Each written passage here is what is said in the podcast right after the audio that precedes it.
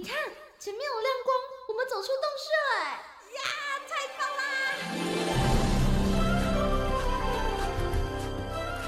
哇，这这是长毛象，还有剑齿虎哎，还有好多好多绝种的动物啊！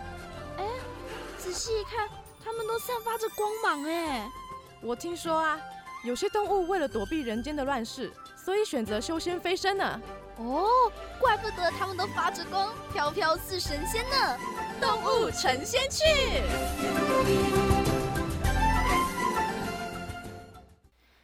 今天的动物成仙去呢，要跟大家介绍的是在好久以前就已经绝种的鸽子，它就是旅鸽。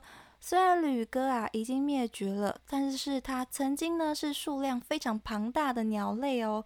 虽然不是说是数量最多的，但是那个数量也是够惊人的了。预估呢大概有五只亿只哦，数量非常的多。因为旅鸽啊它的数量实在是太庞大了，所以曾经呢被认为是永无止境的资源。也因此呢，在当时，绿哥大量的被捕捉来当做食物，或者是做成养猪的饲料，因为有利益价值啊，甚至还诞生了许多捕捉绿哥的职业猎人哦。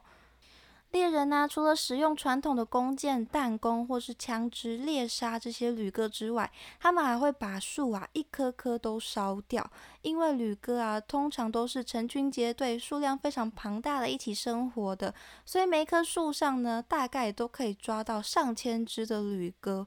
而这样大量捕杀、啊、砍伐森林啊，就被认定为是加速旅鸽灭绝的原因。在一九零零年呢，最后一只野生的旅鸽在鄂河鄂州呢，被一位十四岁的男生射下来。从此啊，野生的旅鸽呢就此消失在地球上，只剩下人为饲养的旅鸽。到最后啊，最后剩下的那一对旅鸽呢，在留下一只幼鸟和几个未孵未孵化的蛋之后呢，也就离开了这个世界上。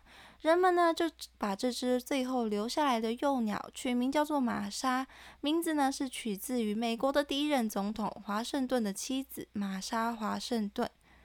而这只仅剩的旅鸽玛莎呢，最后还是在一九一四年的九月一号离开了地球，离开了我们。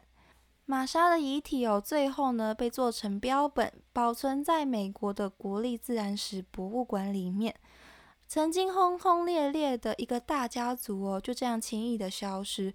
驴哥的故事告诉了我们，再怎么样庞大数量的生物，总有一天还是会消失在这个世界上。